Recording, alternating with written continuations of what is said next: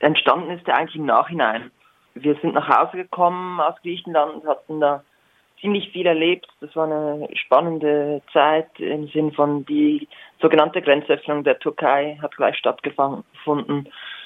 Ähm, es gab danach diese äh, rassistischen Pogrome in, ähm, auf den Inseln und wir hatten ziemlich viel zu verarbeiten eigentlich oder auch zu erzählen. Und als wir nach Hause kamen, war hier gleich Lockdown und Corona. Also wir haben auch diesen Anfang von Corona noch mitbekommen in Griechenland und hatten aber eigentlich äh, das Bedürfnis, das irgendwie zu teilen. Und wir wollten eigentlich Veranstaltungen machen, das war dann nicht möglich. Und deshalb ist die Idee dieses Podcasts entstanden. Und die kam dann quasi erst im Nachhinein. Ich dachte schon, ihr seid quasi mit dem Podcastplan losgefahren, aber. Nee, nee, das ist im Nachhinein entstanden. Ah, ja. Also es hat auch etwas äh, dann einen Aufwand gebraucht, weil wir eigentlich die Kontakte noch hatten, aber diese Interviews und all diese Sachen, die vorkommen, ähm, in diesem Flickenteppich, äh, mussten im Nachhinein einholen. Äh, es hat uns aber auf eine Art auch vielleicht geholfen, das Ganze zu verarbeiten, denke ich mir. Also die Idee war dann irgendwie einen Podcast zu machen, der ähm, vielleicht auch Leute, die noch nicht so tief im, im Thema sind, ähm, da ranzuführen und das Ganze auch so ein bisschen unsere eigenen Erfahrungen irgendwie politisch einzubetten. Und das hat uns natürlich irgendwie auch geholfen, das alles besser zu verstehen. Irgendwie so. Sechs Folgen an irgendwie etwas um die 40 Minuten oder sowas. Die findet man unter einen Plan mit Grenzen.ch und eben auch auf unserer Radio Dreieckland Homepage und das im freien Radionetz. Was ich jetzt so spannend fand am Podcast ist, dass ihr ähm, auch sehr viele Betroffene quasi zu Wort kommen lasst. Also nicht so sehr viel über Leute erzählt, sondern die Leute selbst sprechen lasst. Das war was, was mir sehr positiv aufgefallen ist. Und war uns auch ein großes Anliegen und war auch eben genau die Herausforderung, das im Nachhinein zu machen, weil sonst hätte man das wahrscheinlich auch anders aufgegleist und von Anfang an Geschichte rund um eben die Menschen vor Ort aufgebaut. Und da wir das dann von, von Zürich aus machen mussten, haben wir so die Geschichte anhand von unseren Stationen erzählt, aber dann eben versucht, das möglichst, ähm, ja, das nicht, dass wir im Mittelpunkt stehen, weil es sollte ja auch nicht in erster Linie um uns gehen, sondern wirklich die Geschichte von vor Ort und den Menschen vor Ort auch erzählen. Ja, das ist sehr gelungen, finde ich. Und dann habt ihr aber auch quasi so reflektiert, was denn diese Volunteer-Einsätze überhaupt bringen oder wie viel, an wie viele Grenzen man da auch als Aktivistin stößt. Ja, das ist natürlich eine, eine größere Diskussion so und die hat auch intern bei uns in der Gruppe gab es da irgendwie keine abschließende Meinung dazu weil das einfach ein, ein, ein riesiges Spannungsfeld ist. Man will etwas machen, was ist die eigene Position da drin. Also ich denke mir, auf eine Art ist schon klar, dass diese ganzen NGOs auch Teil dieses Grenzregimes sind und die aber auch irgendwie in den letzten Jahren sich sehr verändert haben und auch Linke in diesen NGOs und so weiter mitverhandelt haben, wo die Grenzen sind sozusagen. Also das diesen Dreh- und Angelpunkt einerseits, aber da drin kann man sich irgendwie auch, das ist nicht starr, da kann man irgendwie auch mitverhandeln, denke ich mir, wenn man da reingeht. Das ist allerdings auch sehr nervenaufreibend und bringt ganz viele Widersprüche mit sich, die man auch aushalten muss, auf jeden Fall.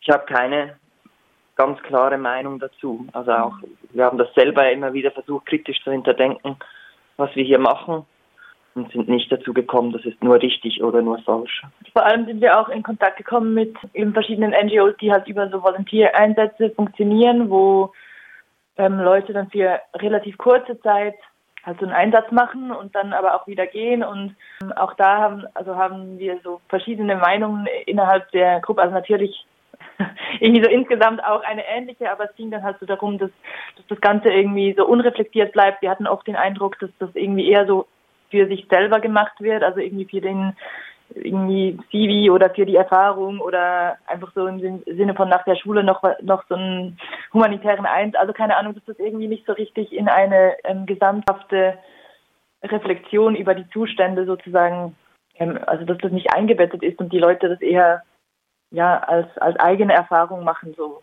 Da hatten wir schon irgendwie unsere unsere Kritik daran Andererseits, glaube ich, haben wir auch Leute kennengelernt, die überhaupt nicht politisiert an so einem Ort gestrandet sind die durch das Vorführen dieser unglaublichen Ungerechtigkeiten in, äh, in einen Strudel geraten sind und sich dadurch äh, sehr politisiert haben, vielleicht auch mhm. zuerst mal verausgabt haben oder so und dann angefangen haben, sich zu reflektieren und zu fragen, mhm. hey, was geht denn hier überhaupt schief? So.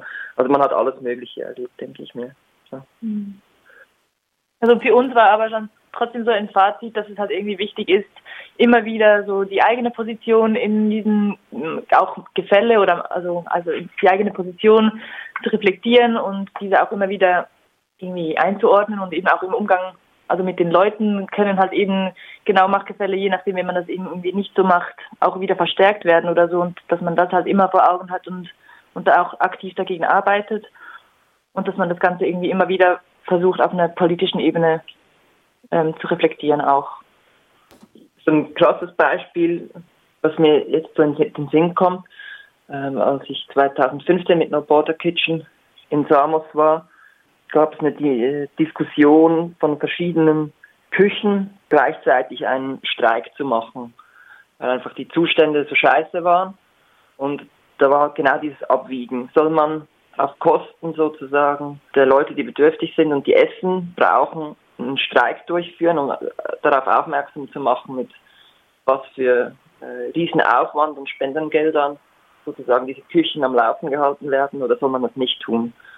Und das, auch da gab es diese Diskussion schon so. Ja, ich glaube, das ist immer Einfach. ein Spannungsfeld, in dem man sich da so bewegt. Ja. Ich hätte äh, da auch schon meine persönlichen Erfahrungen gesammelt und habe da auch kein, keine klare Position, so wie ihr das jetzt beschreibt. Mhm. Ich denke auch, dass die Selbstreflexion immer wichtig ist und die Einbettung und und dann eben aber auch so einen Output, wie ihr den produziert habt, das finde ich eine sehr gute Herangehensweise und ähm, Aufarbeitung des Ganzen, um das dann auch äh, nach innen zu tragen. Es geht ja auch darum zu berichten, was passiert da und genau. authentische Berichte von der von vor Ort zu liefern, abseits der Mainstream-Medien. Ihr habt euch ja jetzt auch wieder für einen neuen Einsatz entschieden. Und dieses Mal soll es dann in die Türkei nach Izmir gehen, zum Yasamak Social Center. Das hat uns der Hamad, der da aktiv ist, letzte Woche schon vorgestellt hier. Wie seid ihr auf das Projekt aufmerksam geworden und was habt ihr da vor? Ja, aufmerksam darauf geworden ist, sind wir eigentlich ganz schlicht durch äh, Bekannte. Da gibt äh, eine Freundin, äh, die da mitarbeitet, die ich schon länger kenne.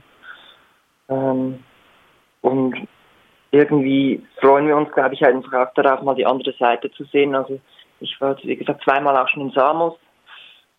Ähm, da sieht man rüber nach Izmir. Und ich bin eigentlich ganz gespannt darauf, auch mal die andere Seite zu sehen.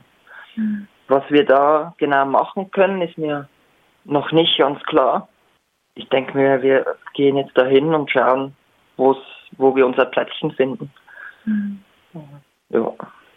Und spannend, also ist auch, dass das, also das Zentrum ja, wie wahrscheinlich Hamid auch schon berichtet hat, ähm, eben auch einen starken Fokus auf Frauen, Kinder oder Familien hat und so diese feministische Perspektive auf, auf diese Thematik finde ich persönlich sehr, also ja, bin ich gespannt, wie das, wie das wird.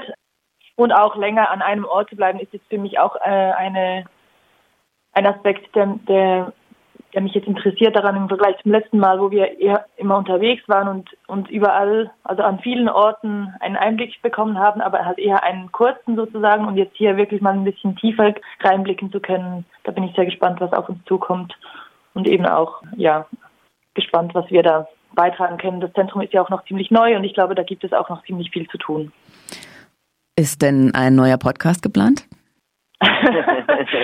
ja, irgendwie schon, aber wir müssen uns das noch ein bisschen genau überlegen, wie das dann möglich wird, auch mit Medien zu arbeiten in der Türkei.